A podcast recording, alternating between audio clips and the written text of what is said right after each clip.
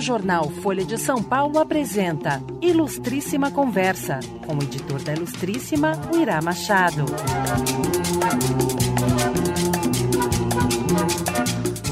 Bem-vindos à Ilustríssima Conversa, um podcast quinzenal da Folha.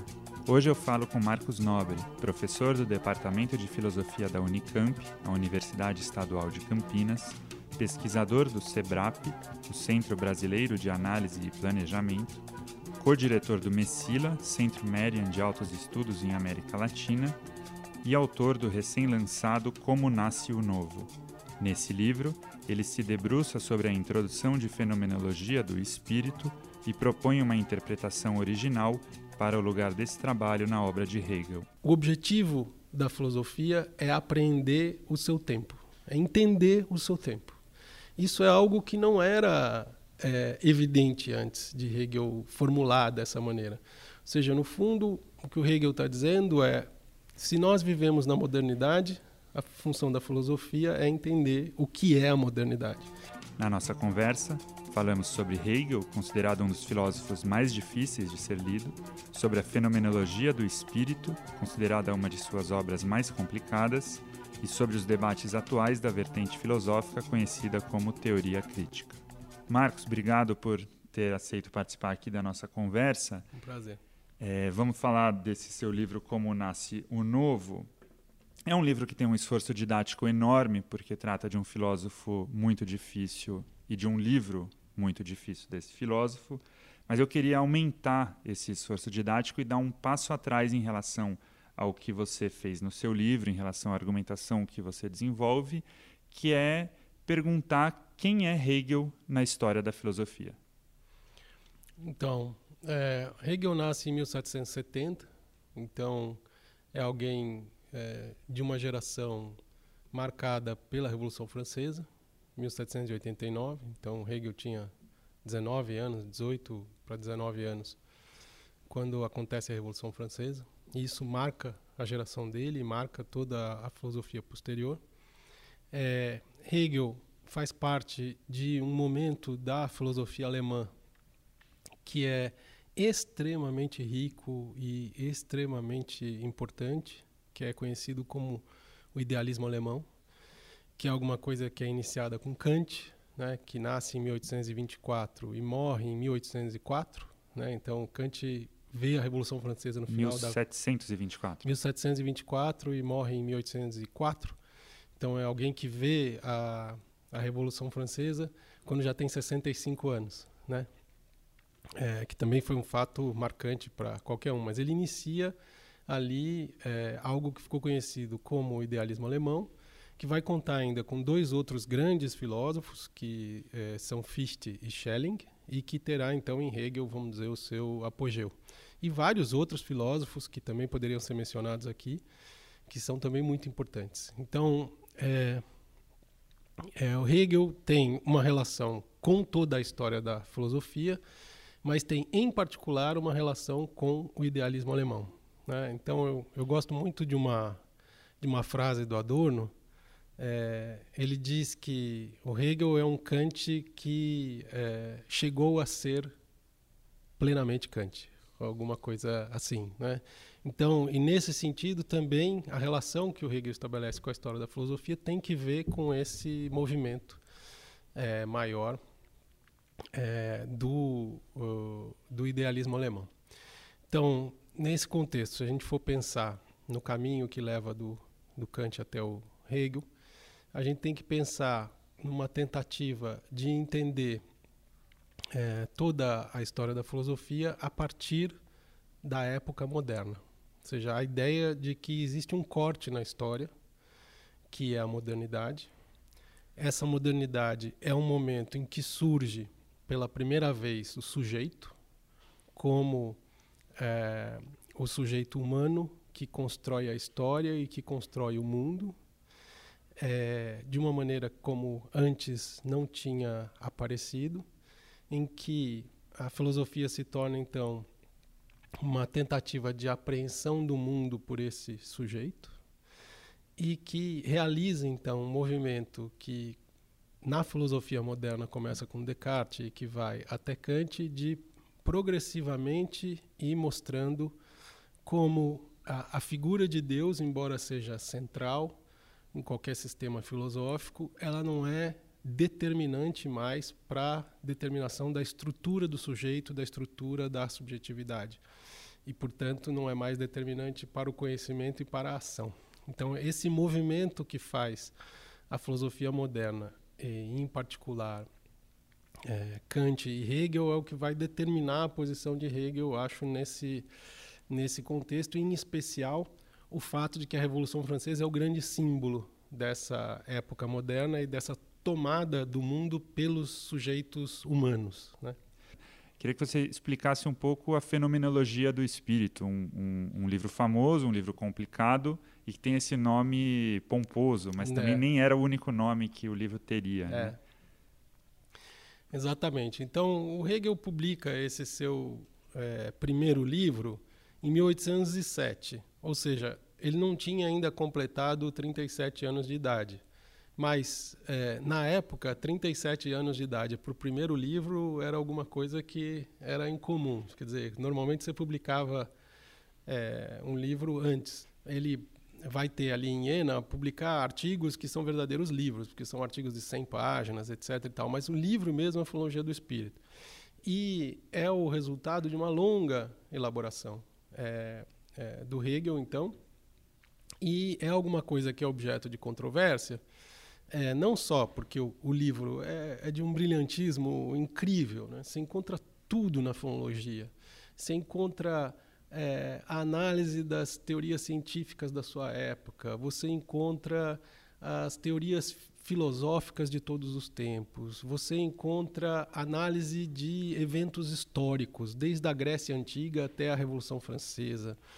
É, você encontra de tudo na filosofia do espírito. Então, é, é alguma coisa que é um, um, esforço de síntese do tempo do Hegel, que é uma coisa extraordinária. Né? E, é, e é bonito mesmo como o Hegel consegue é, sintetizar essas coisas.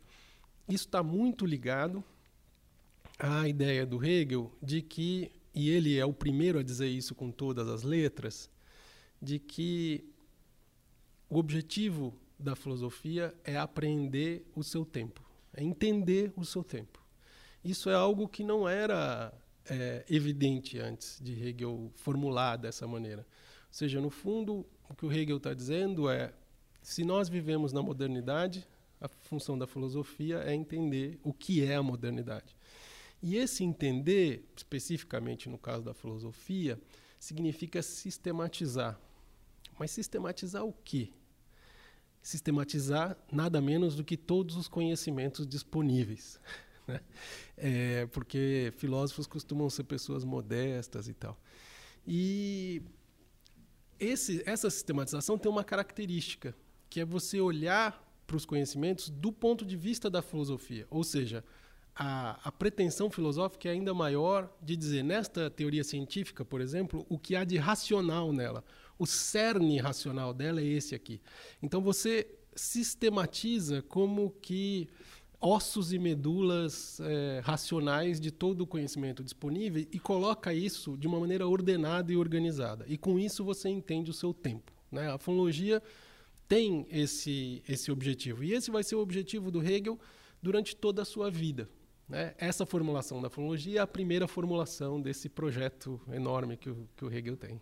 E aí tem, tem uma particularidade que é também a especificidade do seu livro, Marcos. O, a fenomenologia ela é entendida pela maior parte dos, dos comentadores como uma obra separada do restante da obra do Hegel. Então, uh, anos depois, ele vai publicar a enciclopédia, filosofia do direito, lógica, uhum. é, vai constituir o que as pessoas consideram o seu sistema filosófico propriamente dito Exato. e deixam de lado a fenomenologia ou consideram a fenomenologia como algo é, é, que não se conecta necessariamente com isso. E, e, a sua tentativa é de contrariar essa visão dominante, né? Isso. É, existem várias maneiras. Existem pessoas que tentam é, compatibilizar a fonologia com a obra posterior dizendo, olha, não tem contradição nenhuma, a fonologia entra direitinho, mas nunca entra muito bem. Nessas interpretações você tem sempre que cortar alguma coisa, você tem que aplainar alguma coisa.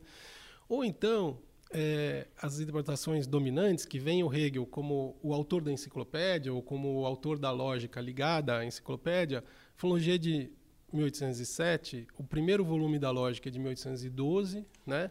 Vai ser publicado até 1816, e daí em 1817, ou seja, 10 anos depois da fonologia, surge a enciclopédia, que é o que todo mundo fala, bom, agora Hegel publicou o seu sistema. Então, é, essa, essa tentativa que eu fiz foi a de dizer, olha, ninguém nega que a fonologia é um livro de um brilhantismo único, que é uma coisa absolutamente extraordinária. Mas ninguém sabe o que fazer com esse colosso. Daí eu falo, por que, que a gente não faz assim? Olha, que a gente não pensa. Hegel é alguém que tentou entender o seu tempo e que para ele isso era a filosofia. A filosofia era uma maneira muito específica de entender o seu tempo. Se é assim, por que, que a gente não pensa que o Hegel mudou de visão? Mudou a maneira pela qual ele entendia o próprio tempo entre 1807 e 1817. Se a gente entender dessa maneira, a fonologia é um projeto de sistema filosófico, um, projeto de obra que não foi plenamente adiante, que é, foi em alguns aspectos ela foi levada adiante, em outros aspectos ela não foi.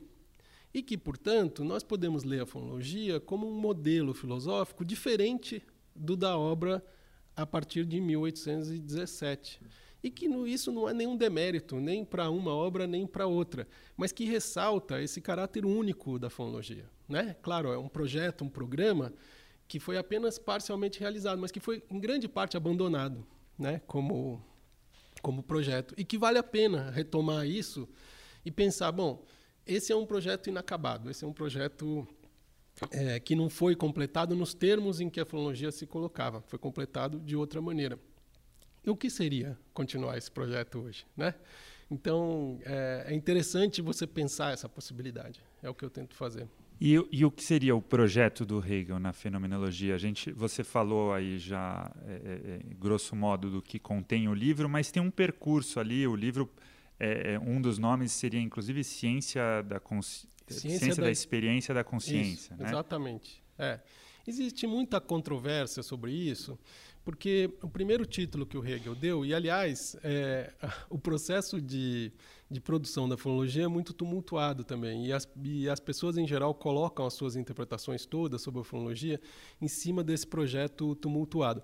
Porque o Hegel terminou uma parte do livro em 1806 e, e publicou em 1806, quero dizer. E uma segunda parte ele terminou no final de 1806 e só foi publicada em 1807. Então, tem um ano entre a primeira, a primeira parte que foi impressa, vamos dizer assim, e a impressão do resto que fez o livro.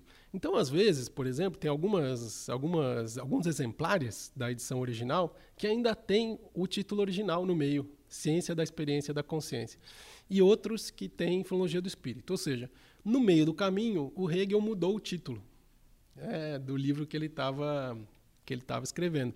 Então isso cria muita controvérsia. É, e todo mundo tenta entender por que, que ele mudou e por que, que, afinal de contas, ele escreveu um livro tão monumental, né, enorme, é, como ele escreveu a fonologia, que em princípio deveria ser algo mais é, restrito. Aí o que acontece? Em geral, as interpretações tentam é, desvendar o que seria a in verdadeira intenção de Hegel. E eu falo, olha, isso daí é uma coisa que vai ser difícil de conseguir desvendar. Por que, que a gente não faz assim? Por que, que a gente não pensa qual foi a intenção da obra? Ou seja, o que, que o Hegel tinha como material, o que, que ele tinha como projeto e como ele realizou com o material que ele tinha. Por que, que a gente não pensa dessa maneira? Porque daí a gente escapa desse negócio de ah, o Hegel queria fazer isso, ele queria fazer aquilo, e as provas são muito difíceis de encontrar do que, que o Hegel queria verdadeiramente fazer. Então, é, por que pegar o texto da introdução à fonologia? Para poder dizer, olha, esse texto ele foi já impresso um ano antes do restante da impressão. Né? Ele foi produzido e impresso antes do, do restante. E ele é uma espécie de mapa para a própria escritura do livro. Então, a introdução do livro é um mapa de como o Hegel queria escrever o livro. E é interessante porque a, a gente, desde que a, algum professor é, é, procura nos ensinar como escrever um texto, nos diz assim: olha, escreve a introdução por último, né? Termina primeiro, depois você escreve a introdução. E o Hegel escreveu a introdução em primeiro. E que isso é importante, porque faz parte do que eu chamo das condições intelectuais de produção do livro. Então, ali na introdução, acho que tem esse projeto, tem esse programa é, da fonologia. Então, é um texto que, para mim, parece muito íntegro de qual é esse projeto naquela época, naquele momento. E por isso, então, eu vou me dedicar a interpretar em maior profundidade esse texto.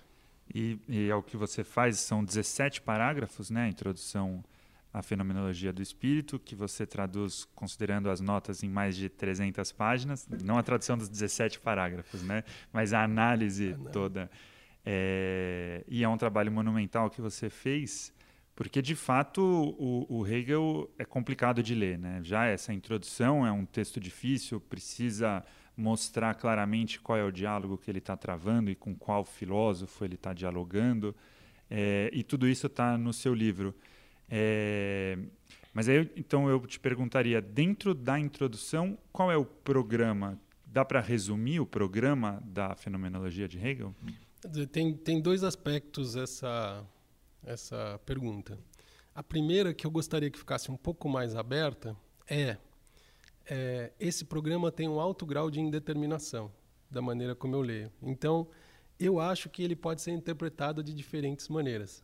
Mas uma coisa que para mim é fundamental é que nesse programa existe uma coisa que eu não consigo encontrar em outro momento da obra do Hegel, que é o Hegel descreve no detalhe, na fonologia do espírito, o processo de subjetivação da formação do sujeito moderno.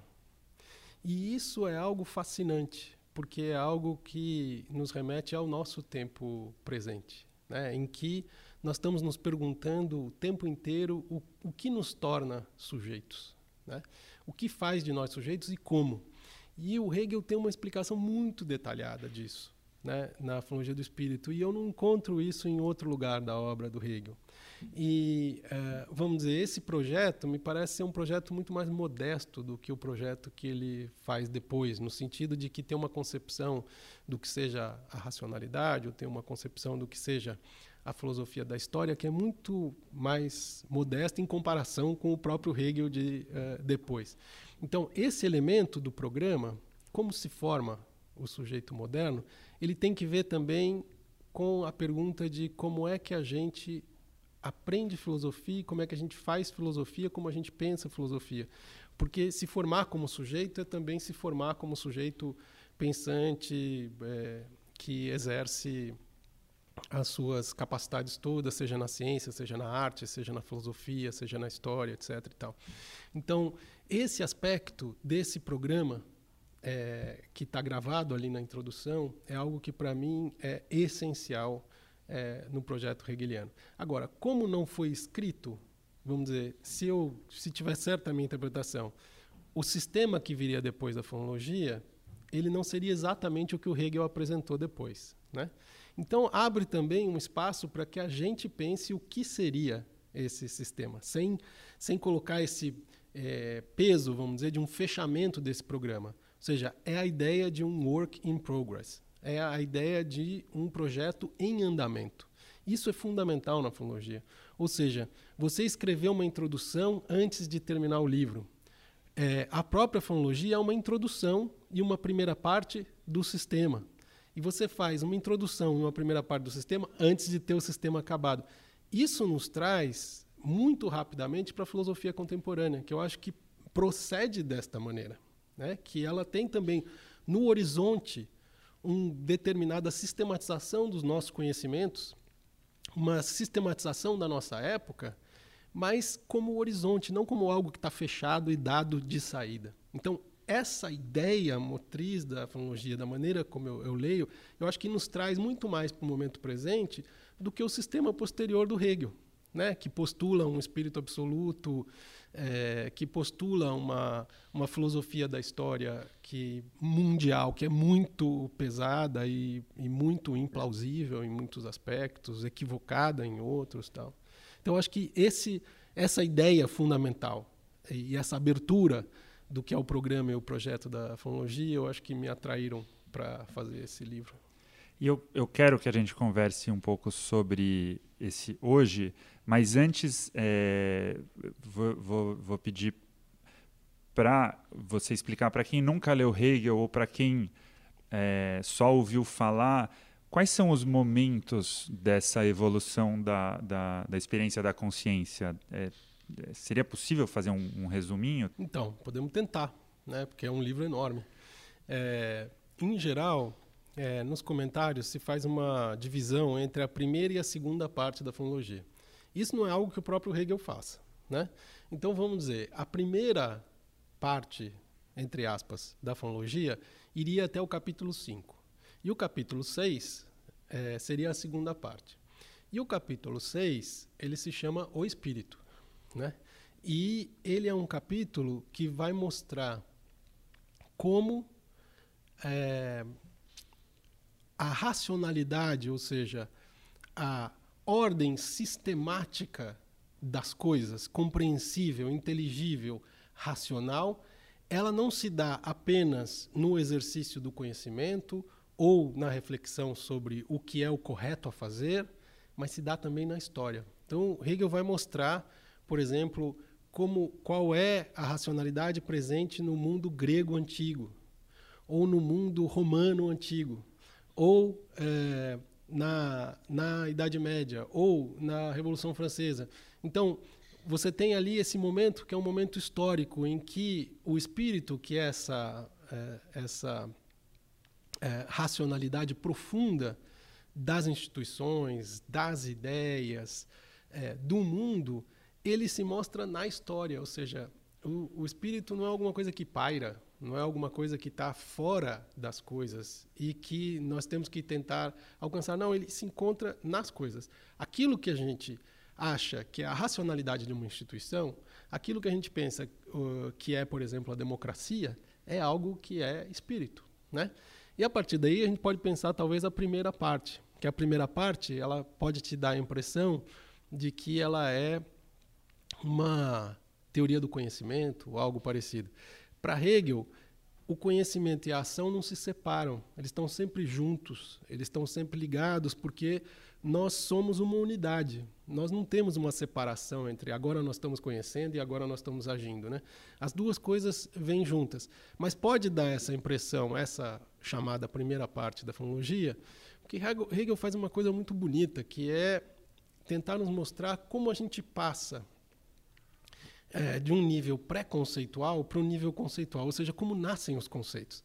Como, é, no fundo, a gente aprende. E ele não faz isso dizendo, olha, vamos fazer tábula rasa de tudo, vamos dizer que todo mundo que está atrás está errado, etc. Não, vamos pegar aqui uma figura que é a relação mais imediata que uma pessoa pode ter com um objeto. Ela fala assim, olha, eu tenho certeza desse objeto, eu o conheço porque ele me é dado sensivelmente, que eu tenho acesso a ele é, de maneira sensível pelos meus é, sentidos. Né? E vamos analisar cada uma dessas figuras, é assim que o Hegel chama, essas figuras que vão fazendo com que a gente seja permanentemente empurrado para frente, em que a gente é, seja empurrado para a próxima figura, não por alguma coisa externa, mas pela própria inquietude que nos habita, de conseguir encontrar um momento em que as duas coisas se juntam sendo as duas coisas o sujeito e o objeto, ou o conhecimento e a ação, como você queira. Então, pensando a fonologia como esse, com essa divisão e com essa é, característica, a gente pode pensar uma coisa muito básica, que é o que está na introdução do texto. O ponto de partida de Hegel não é o estágio mais elementar da relação é, de um sujeito com um objeto. Ele é o tempo presente.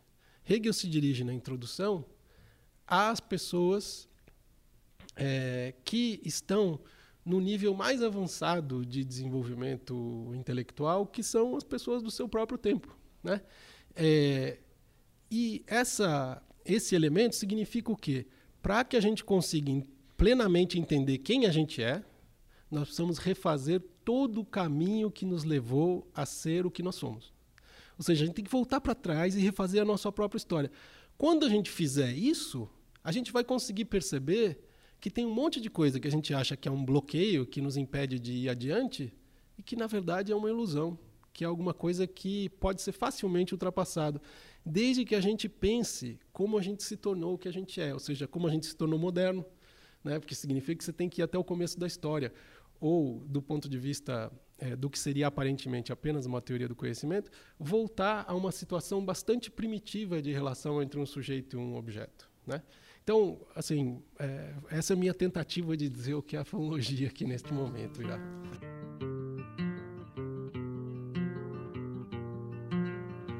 Você está ouvindo Ilustríssima Conversa. Na fenomenologia uma particularidade, você já esboçou aqui, mas eu queria que a gente aprofundasse isso. Ela foi escrita, como você mencionou ali no começo do século XIX, publicada em 1806, 1807, um momento em que as tropas napoleônicas estavam eh, se espalhando pela Europa, estavam invadindo a Alemanha justamente naquele momento. E você descreve no seu livro como Hegel se encontrava numa situação complicada, porque ele era um representante do idealismo alemão. O idealismo alemão, como você comentou, é o que havia de mais avançado na filosofia da época, e, no entanto, Hegel também era um entusiasta da modernidade trazida pelas tropas napoleônicas. Como que é essa, essa, esse dilema no qual Hegel se encontrava? É uma situação muito, muito difícil em termos pessoais e em termos teóricos também. Porque a gente tem que pensar que ali no começo do século XIX, o grande projeto, é, vamos dizer, que vinha junto com a modernidade era o projeto da criação da nação. Ou seja, a criação de uma identidade que não era uma identidade dada pela religião, que não era uma identidade dada pela raça, que não era dada pela etnia, que não era dada por nenhum outro elemento é, que fosse, vamos dizer assim, pré-político ou apolítico, como era entendido na, naquela época. Mas que fosse uma identidade que permitisse você fazer um, um espaço político em que as diferenças pudessem conviver de maneira não violenta, o quanto possível não violenta. Esse era o projeto do Estado-nação. Criar uma identidade que vai além das identidades dos grupos e das identidades eh, pessoais. Então, esse era um grande projeto da modernidade. Ao mesmo tempo, a modernidade vem com reformas institucionais fundamentais. Né? Ou seja, a criação, por exemplo, de um código civil, que é o que Napoleão fez na França, conhecido como Código Napoleônico, né, em que estão ali não apenas os direitos que foram estampados na Revolução Francesa, na Declaração de Direitos, mas a sua concretização jurídica. Né?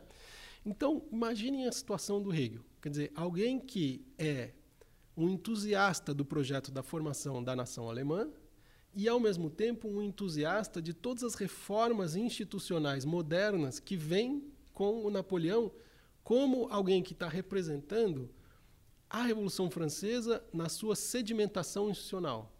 Né? Então, como é que resolve isso? É muito difícil. A situação do Hegel é muito complicada. Tanto que ele vive nesse período, é, ele passa a viver, depois que ele deixa é, Iena, a cidade onde ele escreveu a Filologia do Espírito, ele vai morar apenas em estados que são estados favoráveis a Napoleão. E vai trabalhar nesses estados. Vai, inclusive, editar um jornal francamente napoleônico. Né? Ele vai ser editor de jornal, o Hegel, nessa época. Então, é uma situação muito complicada. Porque a Alemanha não era uma nação ainda, no sentido de que ela não era um Estado unificado, o que só vai acontecer no final do 19, em 1871. Então, essa situação, para mim, é marcante da, da escritura da fonologia. Né? E, e, é muito marcante da, da contradição viva que era é, a posição que o Hegel tomava. E o que mostra, eu acho, que é, ser uma contradição viva ou aceitar as contradições do seu tempo faz parte de entender o seu tempo também. Né? A, a, sua hipótese é de que a mudança ali é, de, entre 1807 e 1817, ou seja, entre a fenomenologia e a enciclopédia, tem a ver com, com essa mudança no tempo, né? Exato. Muda o tempo, muda o diagnóstico de tempo, muda o projeto filosófico do Hegel. Isso. É, essa é uma das teses fundamentais do livro, porque, veja, se é, o Hegel é alguém que diz que é, é, o objetivo da filosofia é entender o seu tempo, porque, como fazem todos os comentadores praticamente, eu vou dizer o seguinte: olha, em 1807 em diante, o Hegel não mudou de posição. Que, que eu vou dizer isso? Né? É, não tenho razão. Então eu fui buscar por que, que eu via tanta diferença entre a filologia e a obra posterior e qual é a relação disso com o tempo de, de Hegel. E isso tem que ver claramente com o fato de que a, o projeto napoleônico de expansão ele vai sofrendo derrotas sucessivas após a fonologia. Então, a fonologia, quando ela foi publicada, era o, o auge da expansão napoleônica, né? E a partir daí nós temos algumas, é, algumas derrotas que podem ser episódicas, né? Como foi a derrota dos exércitos franceses na, na Espanha, por exemplo, que não eram liderados pelo Napoleão. A, a primeira derrota, de fato, de na, Napoleão comandando seus exércitos em 1812. E que não é exatamente uma derrota, porque é um, uma coisa esquisita que é a campanha da Rússia. Quer dizer, você ganha, mas perde. E, inclusive, nessa campanha, um irmão do Hegel perdeu a vida lutando ao lado dos exércitos napoleônicos. Então, é uma coisa que, pessoalmente, também é muito, muito dolorosa para a família, é, esse momento em 1812. Então, ali, a partir de 1812, alguma coisa começa a dizer, olha, o projeto napoleônico de expansão não vai conseguir fazer é, o que tinha prometido, né? que era sedimentar de maneira virtuosa o que a Revolução Francesa fez de maneira revolucionária, vamos dizer assim. Né? É, aí o que acontece? A reação ao, à expansão napoleônica começa a se fortalecer. Napoleão teve que travar batalhas o tempo inteiro, né? entre entre o final do século XVIII até 1815. Mas, a partir de 1814, essas forças antinapoleônicas elas se reúnem em Viena para fazer o que ficou conhecido como Congresso de Viena, que era para pensar uma Europa pós-napoleônica. Esse Congresso de Viena dá origem ao que é conhecido como a Restauração. E foi alguma coisa que preocupou demais o Hegel, porque ele dizia não é possível que a gente vai voltar atrás, né? Depois de tudo que aconteceu, em termos teóricos, em termos históricos, é, em termos de conhecimento, em termos de ação. E daí o Hegel ele começa a, a dizer, bom, o que está acontecendo? Até que, num determinado momento, quando termina o Congresso de Viena, também é a última derrota do Napoleão, a famosa Batalha de Waterloo. Nesse momento, é, o Hegel muda de posição no seguinte sentido: olha, essa restauração não é bem uma restauração no sentido de uma volta atrás. Ela é uma certa, uma certa institucionalização da modernidade sob uma roupagem antiga. Mas, no fundo, essas instituições são modernas e serão cada vez mais modernas. Então, nesse momento, ele faz um pouco as pazes com o seu próprio tempo. E fazer as pazes com o seu próprio tempo nunca é uma boa ideia. e a partir daí, eu acho, é, o Hegel se torna o Hegel que é o, o, Hegel que a gente mais conhece, não uma pessoa reacionária, nem retrógrada, nem nada, como muitas vezes se, se, é, se pinta por aí, mas alguém é, que estava preocupado em fazer reformas dentro de uma ordem que era essencialmente correta. Hegel perde todas as batalhas para fazer reforma, né? ele perde todas as brigas. Mas não importa, ele está dizendo: olha, isso aqui pode ser reformado e vai ser reformado. Contexto da fonologia é inteiramente distinto. Né? E por isso precisava também saber como é que se forma o sujeito moderno, etc. e tal, porque veja o confronto. Você está na Alemanha, é, você é a favor do Estado, formação do Estado-nação alemã e ao mesmo tempo a favor da, dos ideais da Revolução Francesa. Como se resolve isso, né?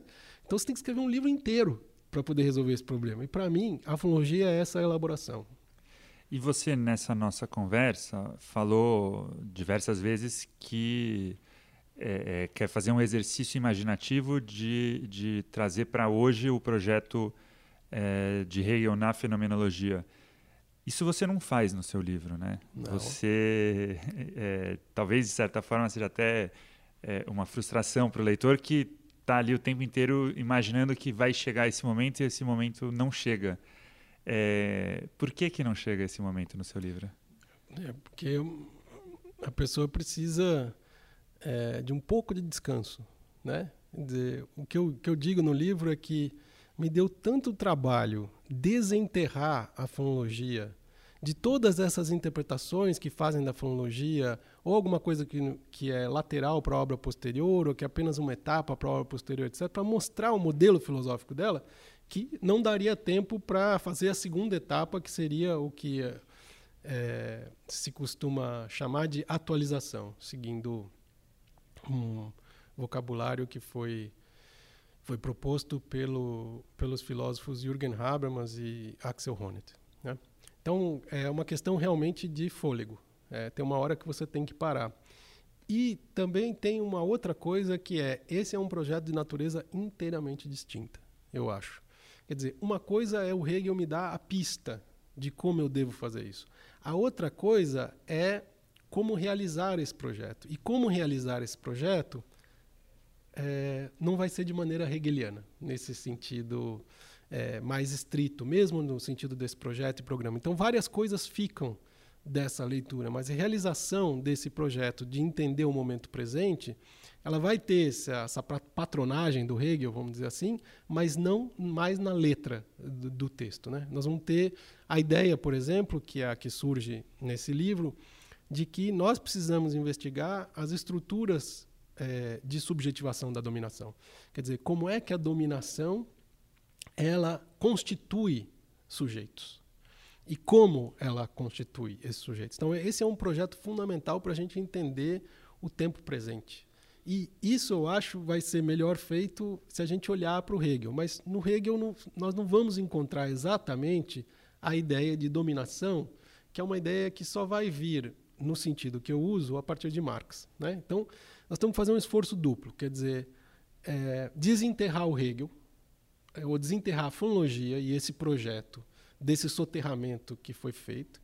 E um segundo passo, dizer como é possível, depois de Marx, ler esse projeto. Então, realmente é um projeto que é grande, que é um projeto que é, é de fôlego e que tem que ser feito separadamente, eu acho. E tem paralelos entre o momento em que Hegel é, viveu ou produziu a fenomenologia do espírito e depois a, esse, essa contradição que ele vivia e o momento atual? Você faz alguma aproximação entre os possíveis diagnósticos de tempo presente? Esse é um pouco o pressuposto do livro. Né? É, ele não é inteiramente explicitado, é, porque se eu explicitasse inteiramente, eu teria escrito esse outro livro que seria a continuação.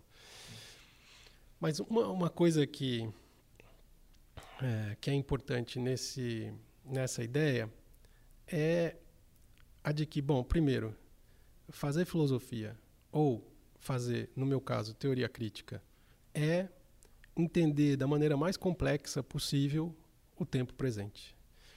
É, e isso significa entender quais são as tendências do tempo presente, né? para onde que vai, as possíveis tendências de desenvolvimento, porque isso permite pensar como a gente poderia agir da maneira mais efetiva para é, conseguir é, alcançar a emancipação, que é o objetivo é, de qualquer pessoa vinculada à teoria crítica.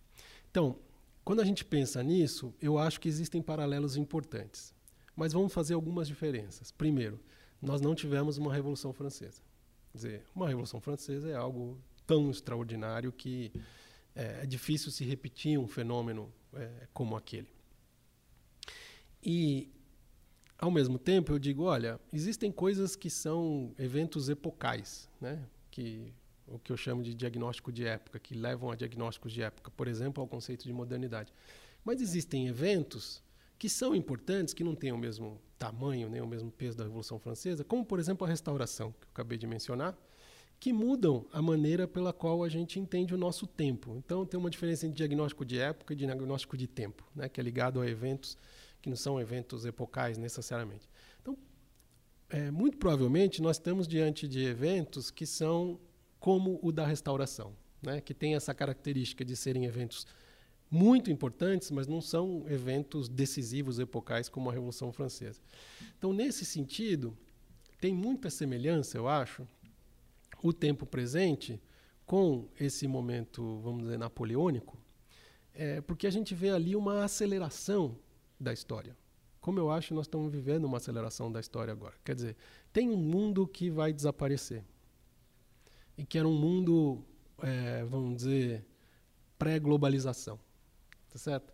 E que esse mundo que, que vem agora, que, que esse mundo novo, ele vai romper plenamente com tudo que era esse mundo é, pré-globalizado. Aí você vai dizer, bom, mas a globalização começou há algum tempo já, sim, mas é como se o velho mundo, né, esse mundo pré-globalização, ele tivesse feito uma coisa parecida com a restauração.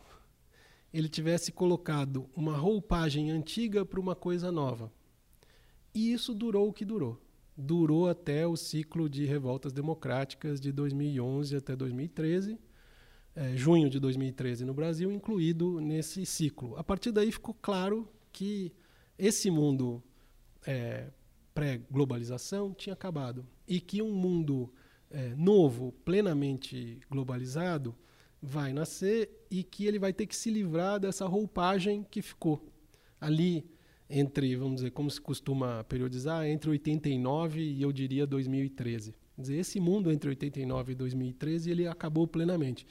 A questão para nós é saber para onde nós estamos indo. E não existem modelos únicos aqui, eu acho. Isso é muito importante dizer, né? afastar as teorias conspiratórias, porque elas não ajudam a, a entender o mundo na sua complexidade. Existem tentativas muito diferentes no mundo inteiro e existem, inclusive, ep episódios muito regressivos e muito perigosos que simplesmente vão dizer, bom, então é melhor acabar com a democracia, por exemplo. Né? Então, nós temos ditaduras onde existiram é, movimentos, é, revoltas democráticas, como, por exemplo, no Egito ou na Turquia. Então, mas não tem só isso, né? Quer dizer, o, o que está acontecendo na Espanha não é igual ao que está acontecendo na França, não é igual ao que está acontecendo na, nos Estados Unidos, não é igual ao que está acontecendo no Chile ou no Peru ou no Brasil. Então, nós temos que olhar esse momento como um momento de multiplicidade de tentativas de encontrar esse novo caminho. E isso abre uma margem de manobra grande para a nossa ação, para dizer, olha, esse caminho aqui é o melhor caminho se você quiser coisas muito básicas, como combater de verdade as desigualdades e como conseguir é, um mundo emancipado. Então, é muito parecido porque tem uma aceleração do tempo que é semelhante a esse momento que eu, que eu chamo de napoleônico. Quer dizer, não é exatamente a Revolução Francesa, que é uma aceleração total, mas uma aceleração no nível de, dessa expansão napoleônica, o que nós estamos vivendo. Então, acho que existe aí esse paralelo importante e que é algo que é uma agenda de pesquisa, eu acho, para todo mundo que queira entender o momento atual. E existe hoje algum agente comparável ao Napoleão, aos exércitos napoleônicos hoje em dia? É, tem esse, esse arauto da expansão da nova modernidade? Ainda bem que não. Né? Quer dizer, Veja, dizer que, que o Hegel está ligado é, ao Napoleão de maneira importante nesse período é, não significa escamotear todos os problemas que vêm com esse tipo de projeto político como era o projeto napoleônico. Né? É um pro, projeto de arrasa quarteirão também. Né? Então, assim, ainda bem que não tem. Ainda bem que nós estamos é, numa situação em que as forças é, políticas, as forças sociais estão muito mais descentradas. Claro, uh, o que a gente espera é que elas se agreguem em polos que nos permitam democraticamente resolver a transição para esse mundo novo. Então, assim, a minha comparação é muito menos com uma figura carismática ou com uma figura é, militar e, e uma, uma figura que tinha um projeto como Napoleão e muito mais com a aceleração do tempo e com o fato de que tem um mundo novo à, à frente, né? Então, isso daí eu acho que é, que é importante. Claro, é, pode haver regressões é, importantes em termos de democracia, a gente pode ter uma nova restauração, né, nos termos em que o Hegel viu, é, a gente pode ter um aprofundamento da democracia. Quer dizer, essas coisas estão abertas. E eu acho que isso é importante de deixar claro e é parecido com aquele mundo, tirando essa concentração, vamos dizer, no Napoleão. E Marcos, eu queria nessa última parte da nossa conversa falar um pouco sobre teoria crítica. Você certo. mencionou teoria crítica, usou obviamente vários termos que são vocabulário da teoria crítica, uhum. a ideia de emancipação, por Isso. exemplo. Falando de Hegel, falou de que conhecimento e ação estão juntos. Isso. Tudo isso é teoria crítica. Eu, eu queria te pedir para a gente explicar o que é a teoria crítica e como ela se diferencia da teoria tradicional. É. É, a teoria crítica ela pensa a, a, a teoria tradicional é, nos termos de uma teoria amputada. Então, a teoria tradicional ela pretende simplesmente descrever as coisas como elas são. E o que a teoria crítica tem como objeção a essa posição é dizer, olha, é impossível descrever o que as coisas são sem, ao mesmo tempo, considerar o que elas podem ser. Ou seja, sem a potencialidade que as coisas carregam nelas e que é fundamental para a gente agir. A gente age porque a gente vê um potencial futuro num, num determinado momento. E quando eu disse não é possível, é claro que é possível. É possível se você amputar justamente aquilo que te leva para o futuro, aquilo que são as tendências de desenvolvimento, os potenciais de desenvolvimento que estão presentes. Então, a teoria crítica considera que a teoria tradicional é uma teoria limitada, ou seja, é uma maneira de ver o conhecimento que se limita a si mesmo de maneira desnecessária. E é exatamente isso que eu encontro na filosofia do espírito. Né? Ou seja, o que o, o Hegel chama de filosofia do entendimento, ou é, particularmente a filosofia kantiana, ele fala isso é um bloqueio desnecessário é, do potencial que está presente aqui nesse conhecimento, nessa ação. Então a gente deveria explorar esse potencial. Então, para a teoria crítica, é necessário pensar o potencial que está nas coisas e não apenas tentar descrever como elas são, inclusive porque é impossível. Né? Não existe um ponto de vista neutro é, a partir do qual você possa simplesmente descrever as coisas. Quer dizer, nós temos sempre determinadas pressuposições de valor, normativas que estão presentes e tal. Então, esse é um, é, é, um aspecto é, da, da teoria crítica na sua relação é, com a teoria tradicional e que tem que ver com esse modelo original do Hegel que eu tentei é, é, resgatar no livro. Ora, o que, que é esse potencial? Aí você pode estabelecer esse potencial de diferentes maneiras. A teoria crítica diz: o potencial presente neste mundo é a construção de um mundo sem dominação. Por isso é que é fundamental entender como a dominação funciona. E por isso é fundamental, eu diria, no momento atual, como em qualquer momento, entender como os sujeitos são formados pela dominação e como eles formam a dominação, as duas coisas juntas. Ou seja, esse processo que no livro eu chamo de subjetivação da dominação. Então, esse é o objetivo da teoria crítica. Então, é, é, é esse mundo é, sem dominação, esse mundo emancipado que joga a luz sobre o presente. Esse mundo emancipado não é um mundo que você possa dizer, então me diz aí o que é o um mundo emancipado. Ora, ninguém da teoria crítica vai te dar isso, por uma razão muito simples. Porque existe uma outra crença fundamental da teoria crítica que é, bom, a história é feita pelas pessoas, pela ação humana. Portanto, você determinar o que deve ser a emancipação significa retirar das pessoas justamente aquilo que é fundamental, que é a sua liberdade de construir o que seja a própria emancipação. Mas, de qualquer maneira, nós sabemos que esse estado de emancipação é um Estado livre de dominação. Portanto, ele nega a dominação presente. Portanto, nós temos que entender as duas coisas. Qual é a estrutura da dominação presente e quais são os elementos que me permitem desafiá-la, que me permitem é, é, é, levar essa dominação ao seu fim.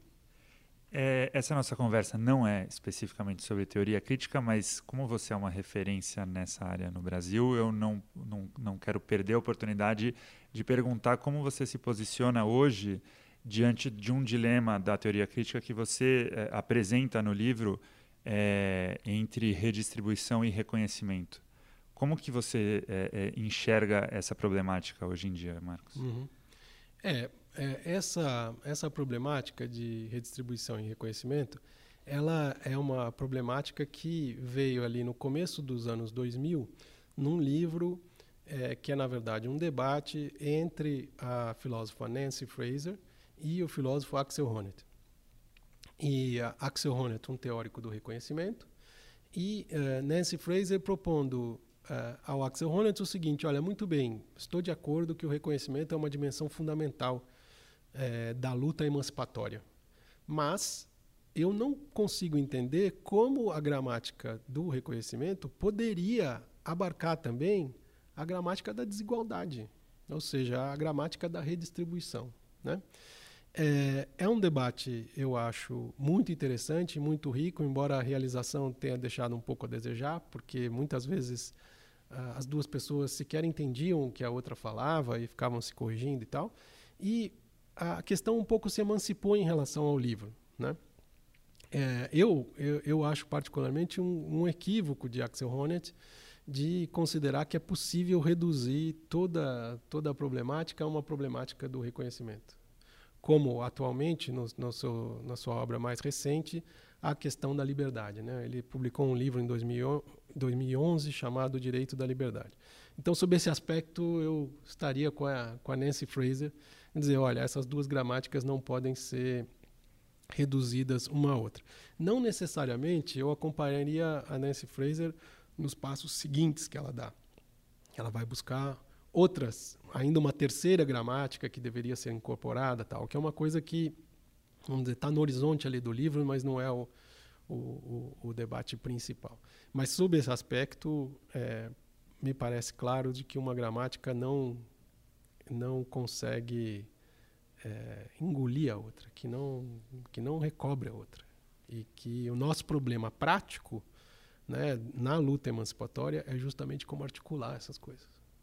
E, e aí uma última questão, é, como tudo isso se traduz no cenário político brasileiro? A gente está em ano de eleição, é, a esquerda é, fragmentada, em enorme dificuldade, porque, obviamente, o, o principal nome da esquerda está preso, como você vê a esquerda se organizando hoje no Brasil? Ou esse não é um momento para a esquerda de fato conseguir pleitear algo nos termos que você está enunciando aqui? Então, é, vou tentar colocar essa pergunta no, nesse quadro maior que eu estava tentando pensar, que é o do momento presente mundial, global e não só brasileiro. É, bom, em primeiro lugar, sobre especificamente a questão é, do campo de esquerda, ou do campo progressista, ou da centro-esquerda, como se queira chamar isso, ou por outros nomes ainda. O fato de haver fragmentação, como você disse, não é um problema, desde que é, você tenha a ideia de que se trata do mesmo campo, ou seja, de que é possível é, ter divergências, e é bom que se tenha divergências, mas que ao mesmo tempo se reconheça que a pessoa que está do lado, que a companheira ou companheiro que estão do lado, pertence ao mesmo campo, mesmo tendo uma posição completamente diferente da sua. O risco é esse, é as pessoas não se reconhecerem mais como pertencentes ao mesmo campo. E eu acho que esse é um dos desafios principais da esquerda, da centro-esquerda, do campo progressista no Brasil. Não é que a fragmentação não se torne fragmentação do campo. Fragmentação de candidaturas é alguma coisa meramente eleitoral, vamos dizer assim. Mas fragmentação do campo é algo mais grave. E a gente corre esse risco. Tá? Então, essa é a pr primeira coisa. A segunda coisa é a gente pensando é, esse contexto global é, do qual eu estava falando, de transformação acelerada, é, nós temos uma situação em que lá, depois de, 1800, de 1989, depois da queda do Muro de Berlim, enfim, da década de 90, nós tivemos uma certa adaptação de sistemas antigos a uma coisa nova. E essa adaptação, ela durou o que durou, durou até 2013. É, agora, esses mesmos sistemas políticos estão tentando uma vez mais sobreviver e dizer: não, eu consigo fazer a transição para esse mundo novo. E eles estão tentando se blindar contra todas as forças sociais que vêm de baixo para tentar transformar isso tudo. No Brasil não é diferente. né? O sistema político nessa eleição que nós vamos ter agora em outubro é uma eleição em que a lei eleitoral é feita para que os mesmos personagens é, façam essa transição para esse mundo novo. Então, é, eu diria que essa eleição tem uma peculiaridade. As coisas vão mudar radicalmente a partir de 2019 em termos de organização do sistema. Mas esse, esse debate não será um debate eleitoral. Então é interessante como a questão central da eleição de 2018 não será debatida em 2018, mas será debatido quem vai participar dessa reorganização futura. Então, na verdade, essa eleição é sobre quem você quer que participe da reorganização futura do sistema político brasileiro. É isso que é a impressão que eu tenho. Tá ótimo, Marcos. Obrigado, foi um prazer ter essa eu conversa. Eu que agradeço. Obrigado, Gra. O jornal Folha de São Paulo apresentou Ilustríssima Conversa, com o editor da Ilustríssima, o Irá Machado.